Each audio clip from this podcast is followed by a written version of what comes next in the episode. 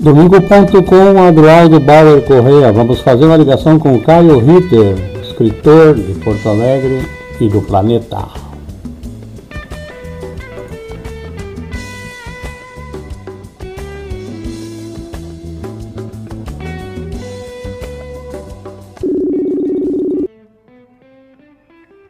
Alô, boa noite, Caio Ritter. Você escreve por que motivos?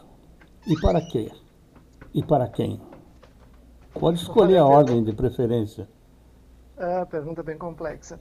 Uh, na verdade, eu, eu, meu primeira publicação uh, é, de dois, é de 1994, então já faz mais de 20 anos. Né? No, em 2019, eu celebrei os 25 anos uh, dessa, dessa primeira publicação. Uh, e, e, de lá para cá venho, venho publicando regularmente, assim, né? uh, ano passado foi um ano um, tanto atípico, né, em virtude da pandemia e não houve nenhum, nenhuma nova publicação, mas esse ano de 2021 já, já saiu mais um, um livro, né. Uh, eu, na, na, verdade, eh, acredito que me tornei escritor, eh, sobretudo eh, em virtude do contato com a literatura como leitor, né? Então, desde muito cedo, ali, por volta da adolescência, mais ou menos, eu acredito que eu tenha me tornado, de fato, leitor, né? Aquela pessoa que não, vamos dizer assim, tem necessidade de, de estar em contato com o livro. E, e a partir de, dessa postura leitora, começou a nascer em mim o desejo de, de repente, é, criar também histórias como aquelas que, que eu lia, pensando se, ah, se eu seria capaz né, de construir histórias que idade que, tu que tinhas, Caio? Olha, a primeira publicação ou quando é, começa a é, surgir? Não, esta vontade, esta, ah, desejo. eu acho que eu devia ter uns, é, uns 18, 19 anos por aí. Aí eu comecei a, a, produzir uma coisa aqui, outra coisa lá e tal, dava para os amigos lerem, né? E, e, e, a partir dali, é, esse não crescendo, na verdade, esse, esse desejo de, de ser escritor. Aí eu, eu fiquei sabendo da oficina é, do Assis Brasil, é, participei dessa oficina. E, mas eu acabei, eh, embora a oficina eh, fosse focada né, na narrativa curta, eu acabo me, me inaugurando assim como escritor, uh, publicando um livro para a infância, né? Isto, uh, este foi... perfil tu é, brotou ou tu escolheu a partir da oficina? Não, tu sabe que foi. É, eu costumo dizer que a vida é, é cheia de acidentes, né? Então, tudo aquilo que a gente não está esperando, de certa forma, são acidentes que podem ser positivos ou negativos. Uh, eu me tornar escritor para a infância foi um desses acidentes, assim, não foi nada premeditado. Uh, eu. A, a, minha esposa acha, sabia, enfim, do meu desejo de ser escritor, achava que, eh, que eu teria aptidão para escrever para a infância, né? Quando já Mas eras casado tinha... ou vocês ainda estavam namorando? Não, já, já estávamos casados. E, e aí ela, ela dizia para mim assim, ah, quem sabe tu escreve para infância, né, e tal. E, e, e, eu não queria porque, uh, na verdade, em relação à, publicação para a infância, se hoje existe um certo preconceito, assim, de, de, de achar que um escritor que escreve somente para infância, ele, ele não é um escritor, né, como se fosse fácil uh, produzir literatura para infância ou para adolescência. Então existe, existia um certo preconceito e tal, e, e, também eu não tinha muito essa, essa intenção, né? Mas aí quando a minha esposa ficou grávida da nossa primeira filha, eu resolvi uh, presenteá-la com algo que fosse uh, inusitado, algo que fosse diferente, algo que fosse único, né? Em virtude de, de enfim, um, dos, um, um grande sonho, um grande desejo que eu tinha era me tornar pai. E aí eu lembrei dela, dela dizendo para eu escrever para a infância e eu pensei, ah, eu não, não vou ser um autor para infância, então eu vou construir um livro, vou, vou produzir um livro de forma artesanal para a infância e vai ser um objeto único, só ela vai ter. E aí eu criei uma história, dei o nome a ela de O Fruto Verde, isso uh, em 1992, então dois anos antes de eu, de eu publicar meu primeiro livro. E aí eu fiz esse livro artesanal, eu ilustrei o livro, montei e tal, e presenteei com o livro. E aí foi uma emoção bacana, assim, foi uma foi algo legal no privado, né? Mas, mas bacana essa sensação de, de produzir alguma coisa, algum objeto que pudesse uh, emocionar. E aí eu, então, eu gostei da ideia. Guarda, guarda um pouquinho aí que eu vou te contar o que que tu me lembrastes por este teu depoimento. Me lembraste de Alice no País das Maravilhas, do Pequeno Príncipe e do Menino do Dedo Verde. Esse já é uma literatura infanto-juvenil. É, são escritores que dedicam aquelas obras para a infância, mas se os adultos não se cuidarem, são pegos por eles. E ah, não, com certeza. Com muita elaboração e muita construção que até hoje permanecem é, não didáticos, mas despertadores das curiosidades, né? Não, com certeza. Na verdade, esse, preconceito em relação à, à literatura para a infância, ele é completamente infundado, né? Porque a gente tem uma série de, de obras clássicas que, que seguem dialogando com a infância, também, como tu disse, né? Dialogando com o ser humano, na verdade, independente de que, de que idade tenha. Né? O Orígenes Lessa, que escrevia para vamos dizer, para maturidade, vamos dizer assim, e também para a infância. Certa vez perguntaram para ele né, o, o que era o bom livro para a infância, e ele disse, ah, aquele livro que o adulto lê e se encanta também. Né? Então, eh, me parece que a literatura para a infância ela é muito mais democrática porque ela con conversa com qualquer idade. Né?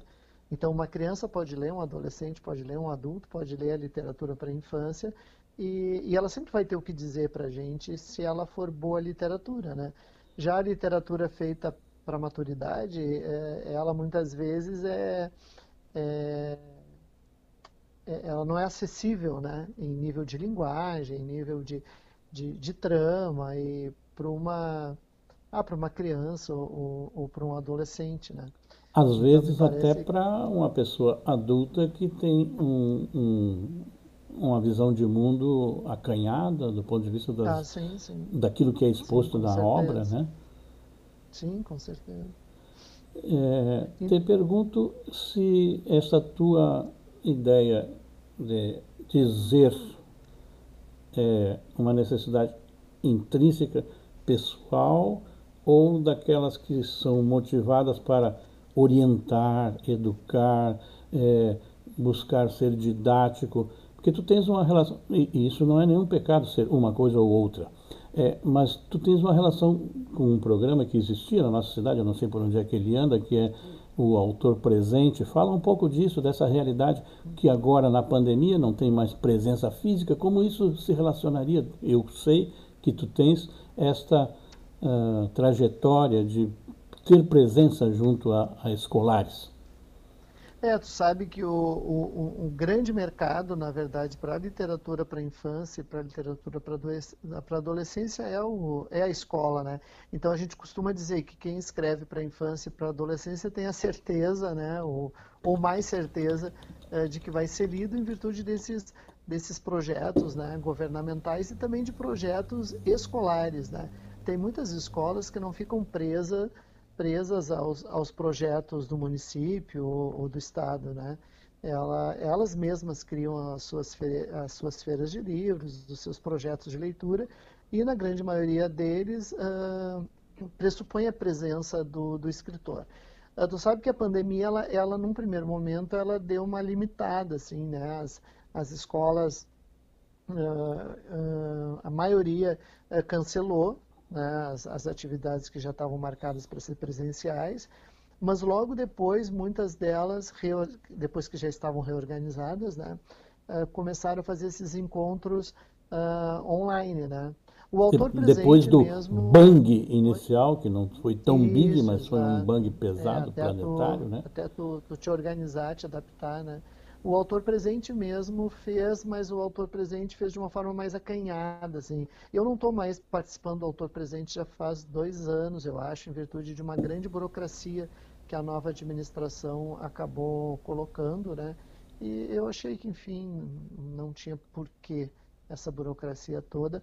Mas a última, o, a, o último ano eu achei muito acanhado, porque na verdade o autor gravava um vídeo né, e, e enviava, uh, e isso, isso de certa forma limita o, o, a interação, né? porque mesmo que a interação se dê via alguma plataforma online, como as, as que eu tenho participado, né, tu, tu tem uma interação, né, porque tu fala e, e o adolescente, a criança podem uh, te fazer perguntas, né, tu, tu vê uh, a carinha deles ali, se se está agradando, se não está agradando. É, né? Isso eu ia então... te perguntar é, mais precisa e objetivamente quando se tem a presença na sala de aula, no jardim, embaixo da árvore, onde seja o encontro com o autor, se tem uma visão de todo o coletivo que está ali, atento, sim, bagunçando, sim. ou curioso, ou levanta a mão, mas quadradinho por quadradinho fica mais difícil de perceber o olhinho brilhando, a curiosidade, né? É, fica mais difícil, mas tu sabe que eu, que eu tenho participado de, de, de diferentes uh, ações, né? Uma delas, inclusive, é a jornada do Distrito Federal, que eu já participava presencialmente, eu participei em 2018 e em 2019 presencialmente. Em 2020 eu, eu participei online e participei com crianças de, de educação infantil, ou seja, crianças que não, não estão alfabetizadas ainda. E, e foi muito bacana, claro, se faz um. Mesmo quando é presencial, né, o, o, o tempo de paciência delas uh, é menor, né, então a gente faz ali em torno de, no máximo, uma meia hora. E, e eu fiz esses encontros online, e esse ano eu estou tô, tô de novo participando da jornada uh, do Distrito Federal. Uh, fiz dois encontros em fevereiro, e agora em maio eu tenho mais quatro encontros e que é um trabalho bem bacana que é feito né, uh, no Distrito Federal de, de capacitação uh, para a leitura dos professores e também o encontro com, com o escritor, que era uh, um grande evento né, que acontecia presencialmente com, com vários autores e tal, e que agora tem acontecido online. Né? E, e, me parece que, de, de alguma forma, assim, o, o online ele está propiciando algo uh, que, que no presencial, uh, por vezes, era muito difícil de acontecer. Uh, por exemplo, assim, ah, uma, como aconteceu comigo, por exemplo, uma escola do interior de São Paulo, né, a professora estava trabalhando com um livro meu, entrou em contato comigo e conseguiu fazer um encontro da turma dela comigo online né, coisa que no, no, no, presencial ela jamais conseguiria, né, porque a editora normalmente para deslocar o escritor, né, ah, tipo eu aqui do Rio Grande do Sul uh, para o interior de São Paulo, ela tem um custo muito grande, né, com transporte, com hospedagem, com alimentação e tal, e que exige muitas vezes uma contrapartida de aquisição de livros muito grande, né, para poder cobrir os custos do, que, que, a editora vai ter com o autor. E no online, esses custos todos desaparecem, né? Eu costumo dizer, ah, eu estou aqui conversando contigo agora e daqui a cinco minutos eu posso estar em Brasília, eu posso estar em São Paulo, eu posso estar no Ceará. Né? E isso, de certa forma, deu uma democratizada né? e, e, e abriu portas, eh, talvez até para quando a gente puder uh, retornar né?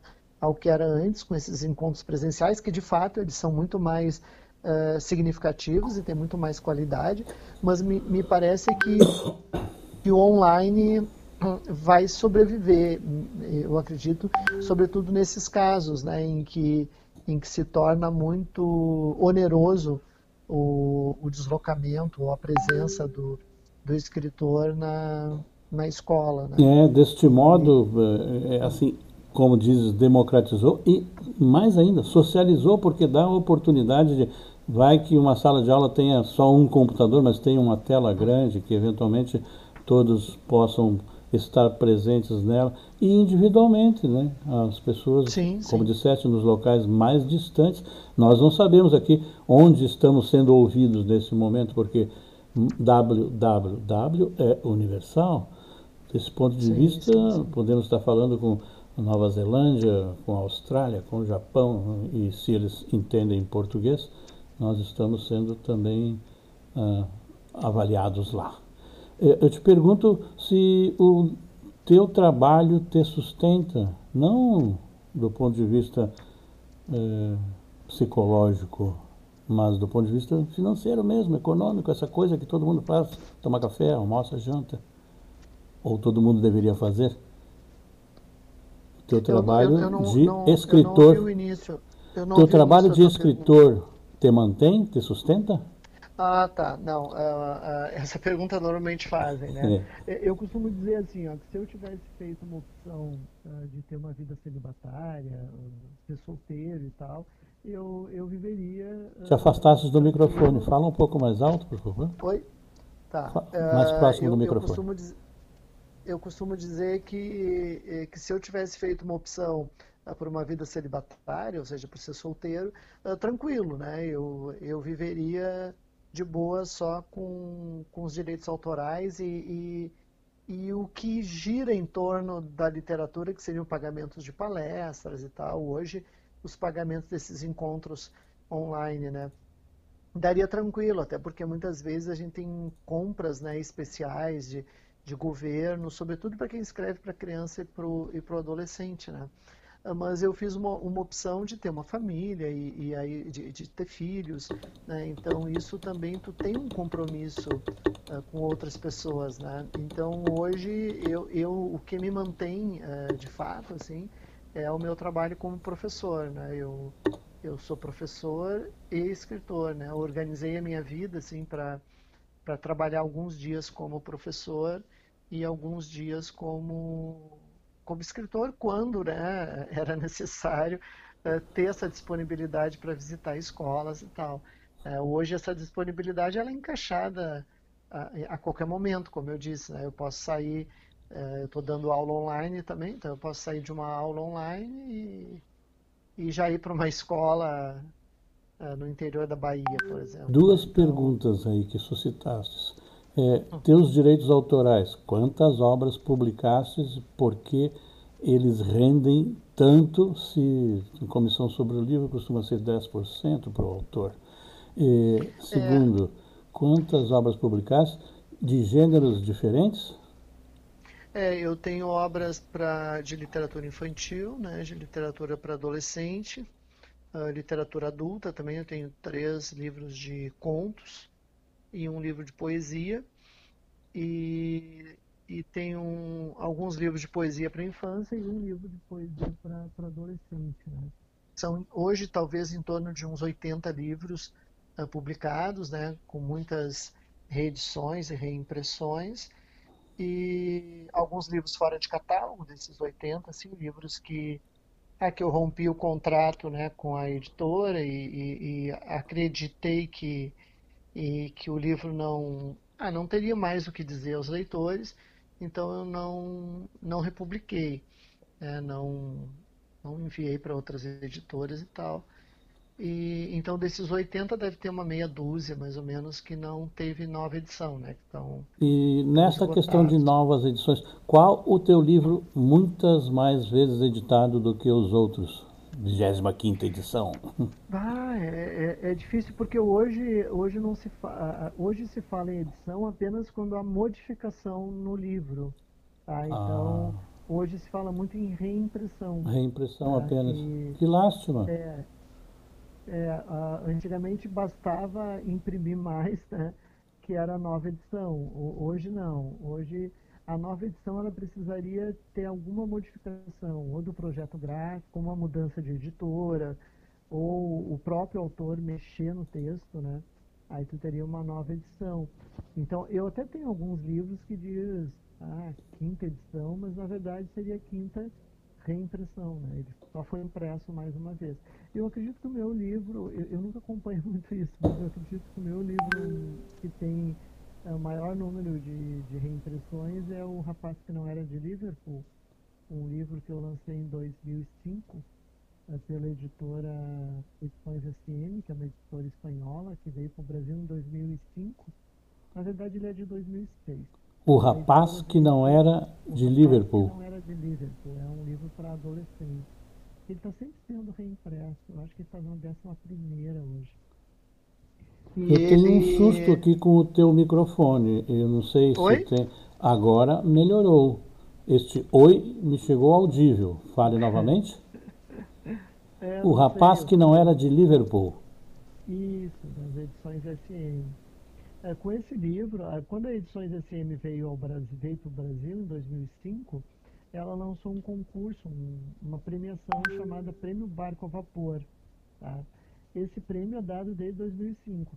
E, e é o, o, Brasil é o único país que ele é dado em língua, uh, em outra língua que não seja a língua espanhola, porque as edições SM são, uh, têm a sua sede na Espanha. Eles lançaram esse prêmio e eles estavam, na verdade, buscando autores e tal.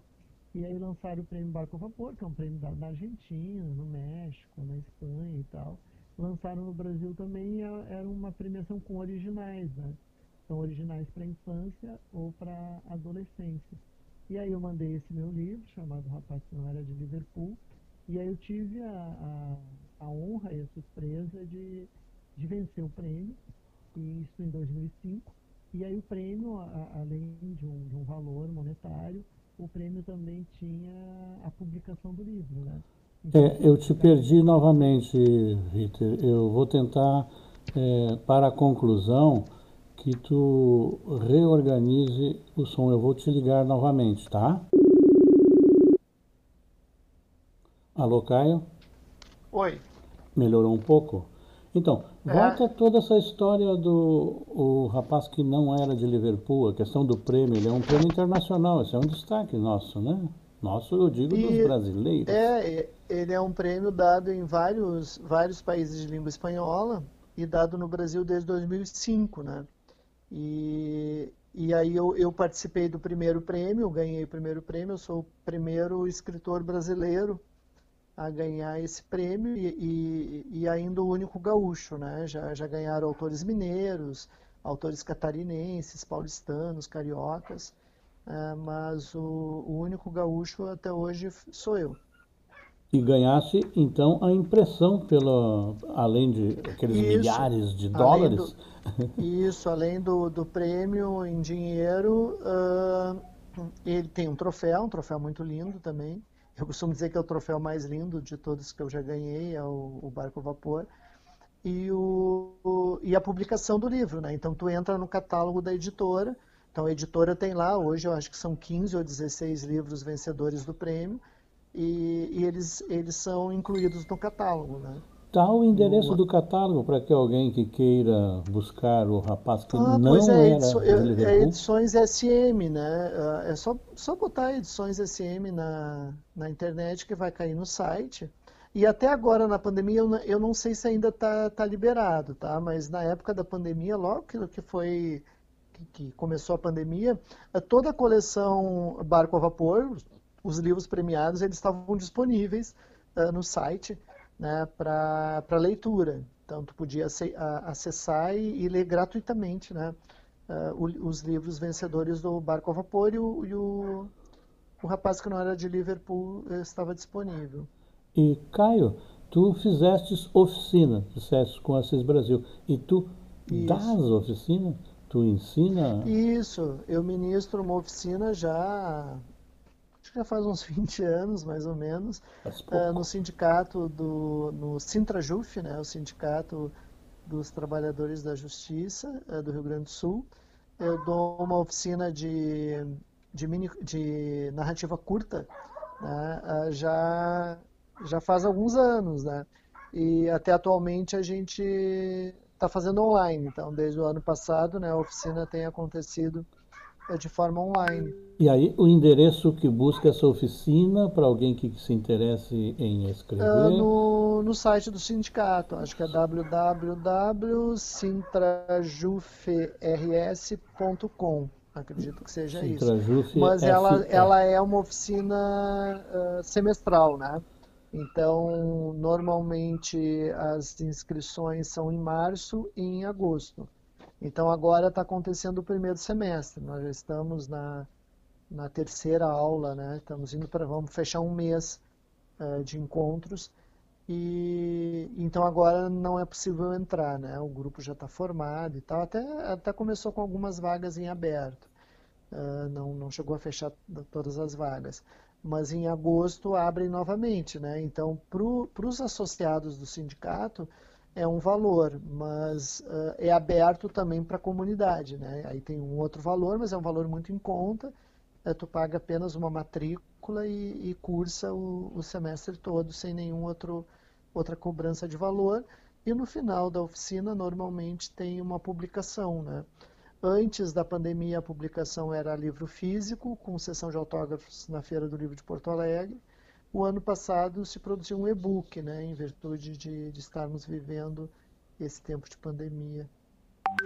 Sim, eu te pergunto que nesse tempo de pandemia, aproveitando que a imprensa estava atenta aos casos da mortandade, alguns dizem até genocídio no Brasil, a boiada ia passando.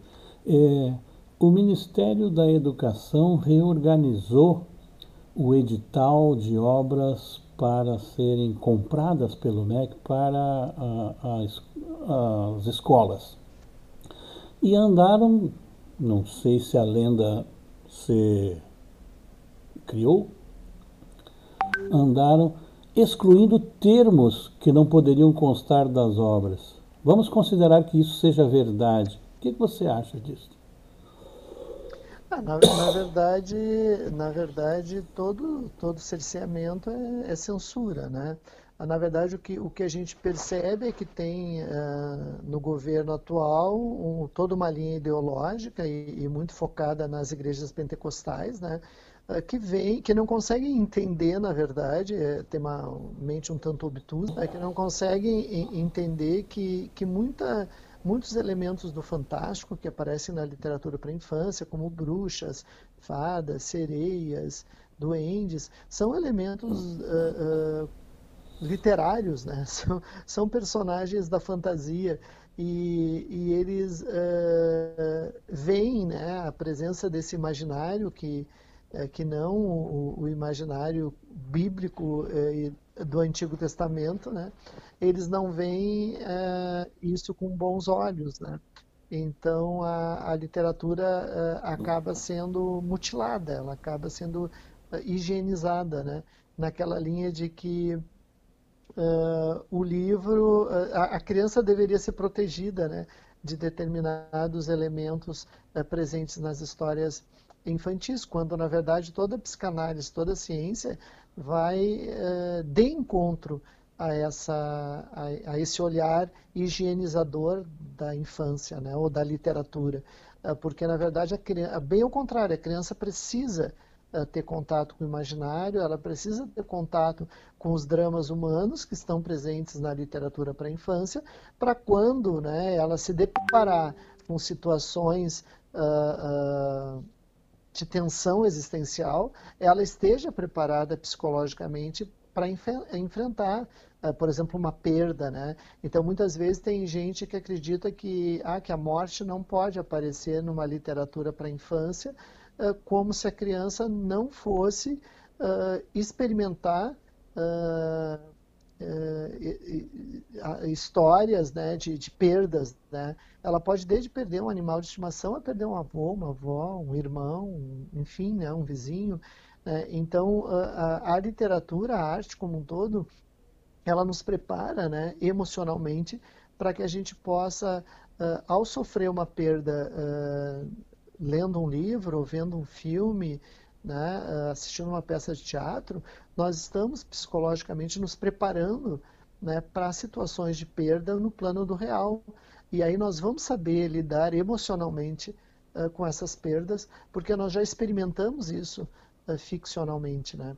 Então é, é, é, um desserviço, na verdade, que se faz né, para a saúde humana uh, tu mutilar obras literárias ou tu, tu querer uh, criar uma criança numa, numa redoma, né, em que tudo que ela for ler uh, vai ser idealizado como se, se a sociedade, a realidade fosse, fossem apenas flores, né, como se, se no próprio seio da família uh, não houvesse alguns ruídos, alguns problemas e às vezes problemas bem graves, né?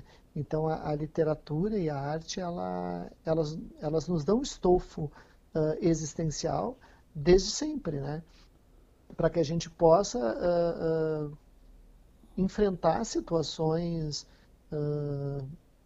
terríveis ou dolorosas, sofridas de forma saudável. Não precisa é nem é ser é, criança ou religioso. Né? Nós temos o exemplo da, da, Mary Shelley, que escreveu Frankenstein, e aos 19 anos ninguém queria que publicar porque diziam que aquilo não era assunto de mulher.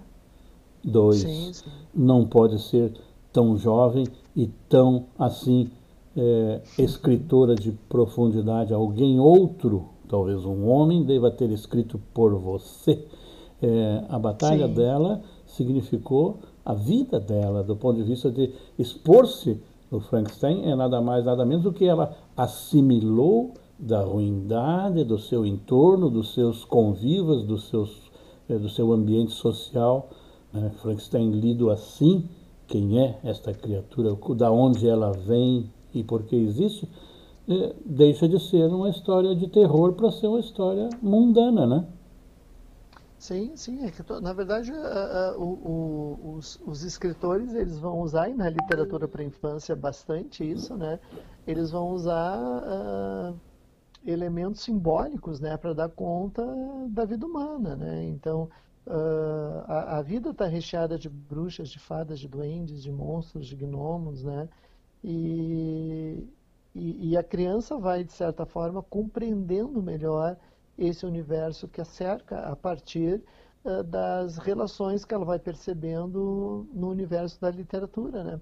Sem contar que, que a literatura também vai uh, reforçar né, o, a possibilidade da fantasia, uh, do sonho, que, que faz parte da infância. Né? A criança brinca muito de faz de conta. Né? E a literatura não é nada mais, nada menos do que um grande faz de conta. Mestre e doutor Caio Ritter, escritor gaúcho de projeção nacional e até internacional, que muito nos honra. Eu agradeço a vossa presença e a vossa paciência. Valeu, Tivemos um atraso aqui. Esse Tranquilo. nosso programa fica documentado após em podcasts e a gente vai adiante conversar para lhe passar o áudio se interessar. Beleza, uma boa valeu, noite. Muito obrigado pelo convite. Um bom domingo restante e uma boa semana. Valeu, meu querido. Um abraço. Um abraço.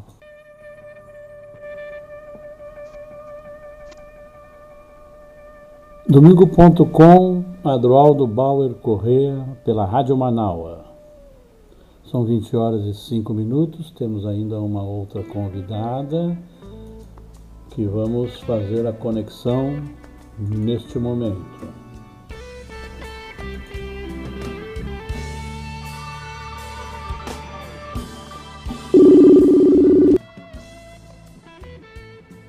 Alô, Luana Costa, presidente de Imperadores do Samba. Tudo bem? Tudo, tudo bem. Vou tirar este samba para ti, aqui do Santana, para a gente conversar com o melhor ambiente. Tá? Um minutinho. Então, primeiro quero te pedir todas as desculpas do mundo, e desde já arrependido, por ter te atrasado em 35 capaz. minutos. É, capaz, sorte capaz. nossa que é um domingo, aquele que prepara a semana e o futuro. Então, Resistência da Rádio Manaua com Resistência do Samba Imperadores. Tu és uma novidade na minha escola. Eu sou Imperadores do Samba. É, tu és a primeira mulher que preside uh, o Mar Vermelho? Sou a primeira mulher. Primeira mulher da história. Não sou novidade na escola, né? Não, Porque eu, eu te conheci quase tempo, no berço na, presidência... na escola. Te conheci Isso, quase na no presidência. Berço. É. Isso, desde criança eu tô lá. Mas na presidência, é, primeira mulher. Aí abrindo os caminhos para as próximas, se Deus quiser. Mas tivesses ali o apoio de uma entourage, uma construção histórica dentro da escola, da Sayonara e de outras mulheres, e também do, da herança do Betinho, do qual tu organiza também a ala do Betinho, é, Roberto Correa Barros, muitas vezes presidente campeão da Imperadores do Samba, e creio que dele surge o Resistência do Samba, o nosso lema, né? E do Ananias, é por aí, né? É, é o Lucas Ananias, ele é neto do José Ananias, que é irmão de um dos fundadores. O Banana foi um dos fundadores da Imperadores, um dos quatro meninos que fundaram a Imperadores. Então é uma família Ananias, né? Ela já teve dois presidentes Ananias na, na Imperadores do Samba. E agora o neto de um deles está comigo, é o meu diretor de carnaval.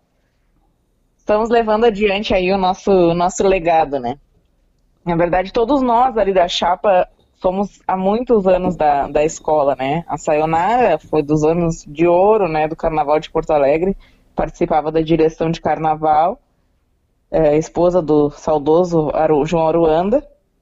E o Coquinho, que é o Paulo Pires, é o meu vice.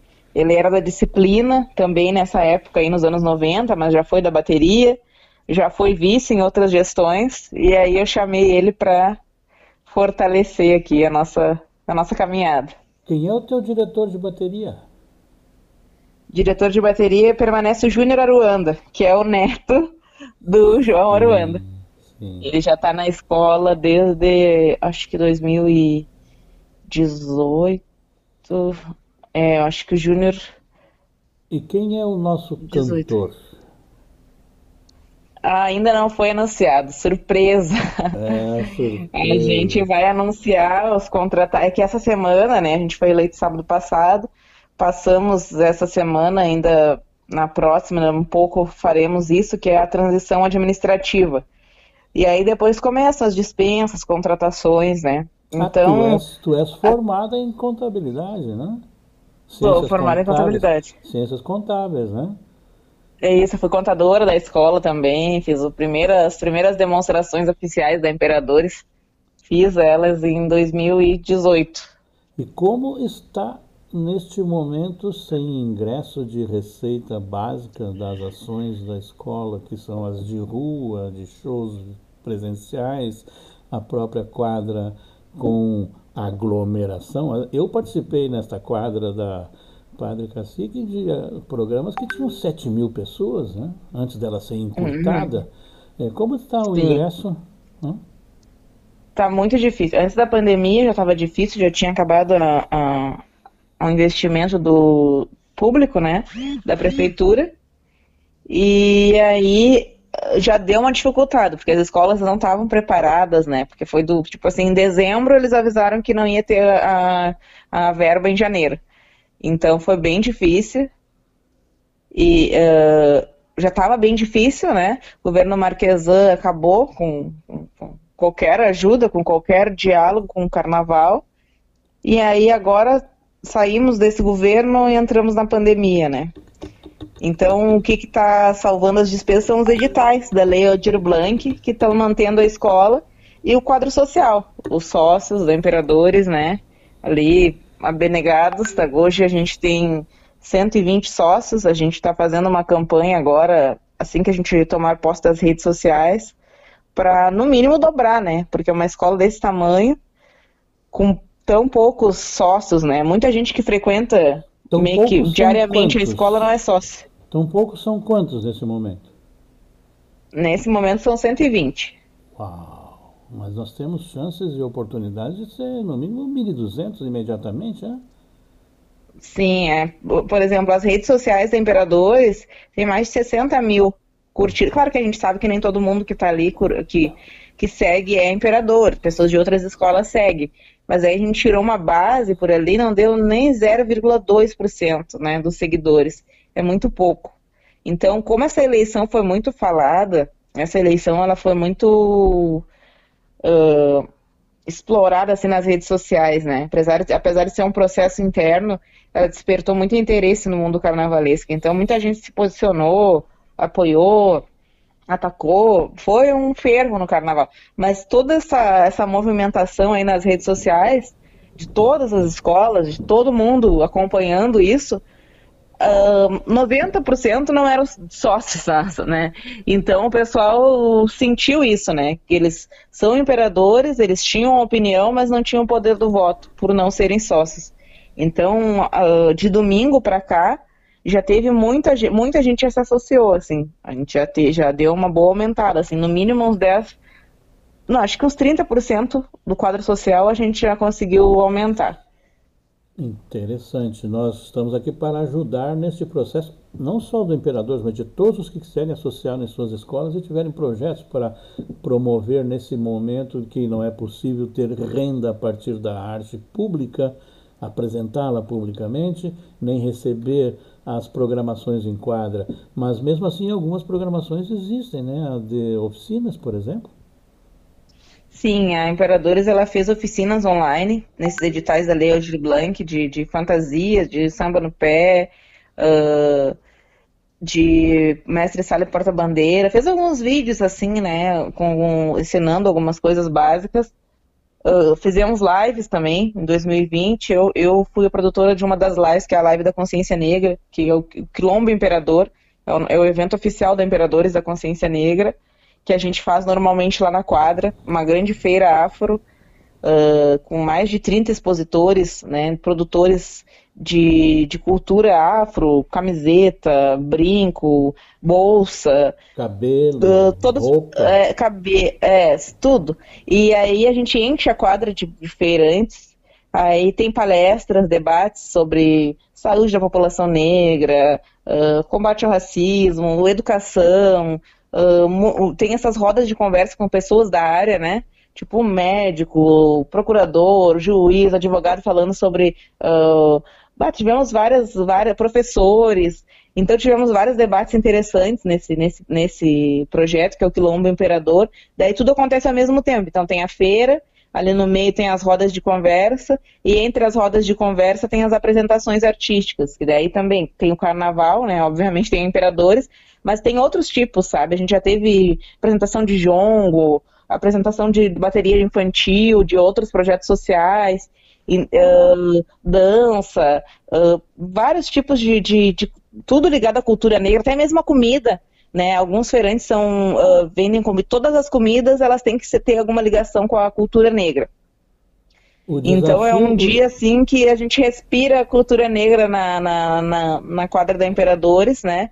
Mais do que nunca, né? Porque daí são várias pessoas do movimento negro que de repente não são as pessoas que normalmente frequentam a nossa quadra, estão lá para esse evento. Esse evento ele, ele, é muito ele é muito conhecido assim em Porto Alegre. E aí em 2020, por conta da pandemia, a gente teve que trazer ele para o módulo virtual. Isso, isso aí eu fizemos perguntar. O desafio é pôr a feira simultânea em partes, porque a pessoa vê uma coisa de cada vez, né, é, no virtual. Ela não consegue fazer é, simultâneo. É... A feira tem um processo diferente, então, no virtual. É, não, daí é a feira, que, que a gente fez? A gente fez o Minuto do Feirante. Uh, a gente fez as lives de conversas com convidados, assim, né? Cada live tinha uns três convidados, foram quatro temáticas. E aí, no, entre essas lives, os feirantes fizeram pequenos vídeos onde eles colocavam, falavam algum, de algum produto ou da marca deles, deixavam o contato. Então a gente promoveu os feirantes nessa rede do, da Imperadores, que é muito grande, né? Como comentei, mais de 60 mil pessoas. Então essas lives foram bem vistas. Então gente, é uma forma que a gente achou de incluir os feirantes, né, nesse projeto virtual, foi divulgando ali no minuto, os feirantes faziam um vídeo de um minuto e cada live aparecia cinco feirantes, um no começo, outro no meio, daqui a pouco trocava o convidado, aparecia outro de um minutinho. E aí ali a gente deixava os contatos do, dos feirantes. Então não acontecia a venda, né? Mas a divulgação dos, dos produtos, das marcas, né? Então foi muito legal, assim. E aí no final a gente fez a, a live musical. Aí fizemos numa produtora, uma live muito, foi muito bonita, assim. Ela foi, teve a abertura com uma moça tocando violino, um, o nosso samba africanamente, que é, é um samba que era do ano de 2018 então foi muito legal, assim, foi uma experiência nova, né, nesse meio virtual que a gente nunca tinha feito nada. mas conseguimos fazer, deu certo, assim, foi bem legal. A pessoa que é simpatizante, amiga do Imperadores do Samba, ou da Imperadores do Samba, que quer participar de alguma forma de algum projeto de ala ou de oficina ou da cozinha, bateria, é, da arte, da beleza, faz como? No momento, né, a gente está recebendo as pessoas aos sábados à tarde lá, para como a gente é uma gestão nova, né, nosso primeiro sábado foi esse último, que já estava com a quadra cheia, e a gente não pode ainda ter quadra cheia por causa dos protocolos do Covid, né, a gente estava inclusive com o portão fechado, mas a gente estava lá dentro fazendo um mutirão de limpeza e tal, e então a gente pede para as pessoas entrarem em contato com a gente através de, do, do, dos nossos contatos, porque a gente ainda não pegou as redes sociais, a gente vai pegar essa semana, uh, para marcar, né? Quem quiser ir lá se associar, agora a gente vai tomar posse também essa semana da loja virtual do Imperadores. E assim que tudo isso passar, né? Daí sim, daí estaremos todos os sábados, nas quartas-feiras são os ensaios, os sábados é ensaio técnico e a gente está lá pela quadra, né, para receber as pessoas, parcerias, uh, novos componentes de ala, de alegoria, de bateria, de, de então uh, Imperadores não para, né? Mas uh, infelizmente a pandemia fez a gente se moldar, né? A esses tempos horríveis que a gente não pode fazer o nosso carnaval, mas a gente se vira para manter a escola viva. Qual é o tempo do mandato da diretoria? Três anos. Teve uma mudança estatutária em 2020 e alterou de dois para três anos. E há um conselho? Sim, conselho, conselho fiscal e um conselho deliberativo. E o conselho elege ou é escolhido? Não, ele é, ele é, ele é eleito junto com a chapa. Ah, Quando eu sim. escolhi a minha chapa, eu já coloquei ele quem seria o meu conselho. Mas no Imperadores, se alguém quiser botar uma chapa só para o conselho, para concorrer, sem ser da executiva, pode também. Quem são teus colegas, companheiros carnavalescos da diretoria?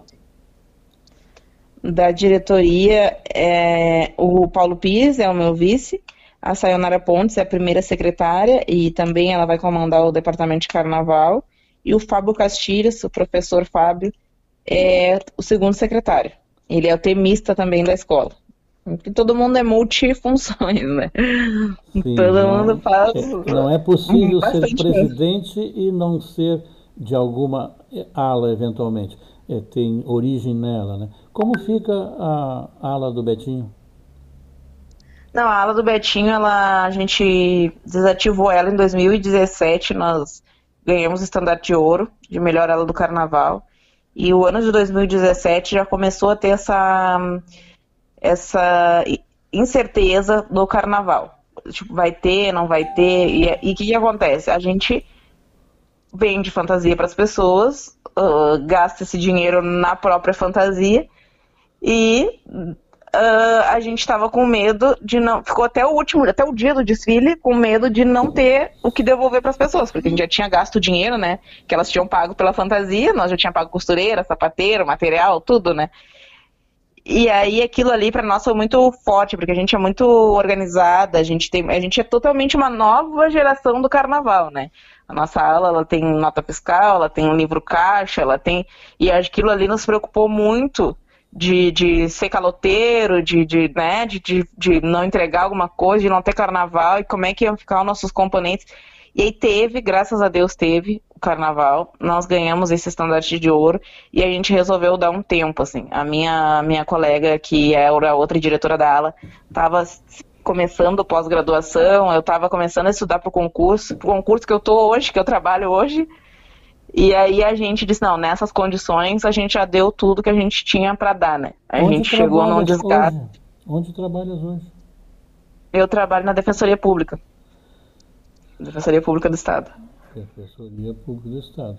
Tu ali fez um concurso de administradora ou de contabilista? Isso, fiz o concurso para técnico administrativo e estou ali. Sou servidora do Estado. Então, é, podes dizer o que queiras nesse tempo que temos adiante. Ah, eu quero dizer para o pessoal que gosta de carnaval que apoie né, as escolas de samba nesse momento de dificuldade, através uh, dos eventos que a gente, várias escolas estão fazendo em redes sociais. Uh, as escolas estão vendendo camiseta, tem escolas de samba vendendo feijoada, tem escolas de samba fazendo arrecadação de alimentos para as comunidades. Uh, tem escola de samba, a nós agora a gente vai fazer a nossa, a, a reabrir a loja, né, com produtos, com copo, com e, e, quem gosta mesmo, é apaixonado, que se associe, né? Porque os sócios, eles têm condições de manter as despesas uh, básicas, né? Que é a luz, que é o caseiro, que é... Então, o Imperadores poderia, deveria se manter só com o dinheiro do sócio, mas não é o que acontece. É, porque a mensalidade é um valor baixo, é 20 reais. Então, assim, são poucos sócios, vários não, tão, não, não deixam atrasar. Então, assim, a gente não tem essa renda constante. Então, a gente vai fazer agora, tomando posse das redes sociais, é isso, né? É uma campanha efetiva dos sócios, para que eles entendam que eles também têm a, ah, essa responsabilidade, né, de, de, de manter esse legado. A gente tem a responsabilidade de formar novas gerações de carnavalescos, que isso deixou de acontecer, né? A gente não vê os jovens amando as escolas como a gente amava quando tinha 20 e poucos. Então a gente tem vários desafios aí, essas novas gestões. Então, quem ama, quem gosta do Carnaval de Porto Alegre. Se me permite, Oi? poucas pessoas amam o desconhecido, em sonhos ou em fantasias. É. Ver para amar, né? Tocar, é, perceber, ouvir, sentir. E, e, e, e neste tempo, sem ver como é magnífico o desfile de uma escola de samba, que reúne todas as artes, o espetáculo da música, da fantasia, da dança, do tambor e do canto, é, fica difícil de se apaixonar. É.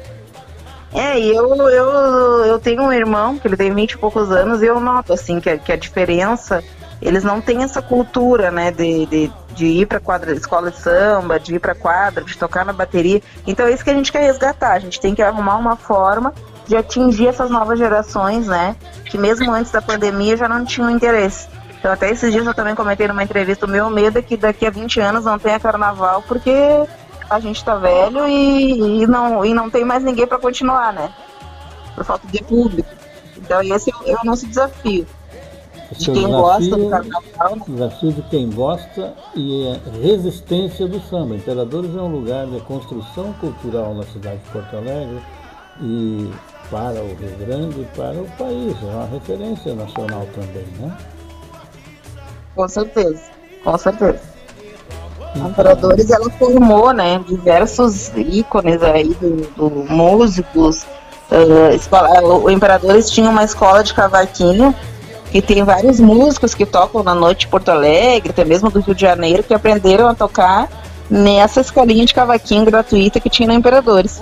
Eu mesmo conheço uns quatro que disseram, bah, aprendi na escolinha do professor Maraguaia, que era o professor que ensinava cavaquinho ali sábado, todo sábado à tarde. E acho que o, o, carnaval tem essa função também, né? De função social. Uh, e a gente tem que dar um jeito de voltar a interagir com a população, né? Que isso, o carnaval foi se fechando, esse é o meu entendimento. Foi ficando uma coisa de nós para nós mesmos, né? Quem tá tá e quem não tá não era não não não foi não teve o interesse, né, de, de agregar. Então agora a gente faz o movimento inverso e tenta fazer imperadores renascer.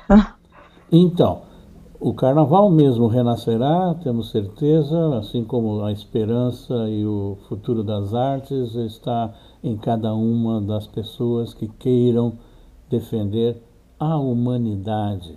Então, Luana Costa, presidenta da Imperadores do Samba, eu agradeço a tua paciência, a tua presença para estar conosco em domingo.com, na Rádio Manaua e me despeço te desejando um bom final de domingo e uma boa semana e uma belíssima gestão do teu mandato, dos teus parceiros e da escola do meu coração, Imperadores do Samba. Muito obrigada, muito obrigada. Boa noite, Adroaldo, boa noite, ouvintes. E te esperamos lá na nossa escola, então. Todos os sábados, à tarde, quando quiser aparecer, estaremos por lá. Agradeço o convite. Já estou duplamente vacinado. Assim que houver atividade pública, lá estaremos. Um abraço. Ah, que bom. Outro. Domingo.com, Rádio Manaua, Adroaldo, Bauer Correia. Hoje vamos mudar a trilha de encerramento e vamos lá com Imperadores do Samba.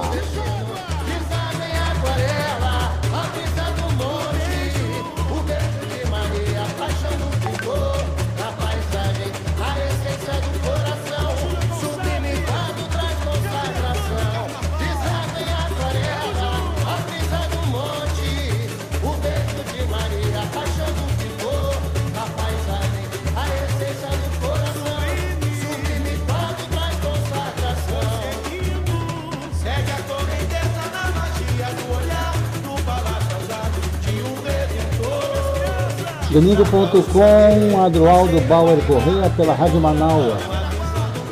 Uma boa noite, ouvintes. Agradecido pela paciência e pela audiência.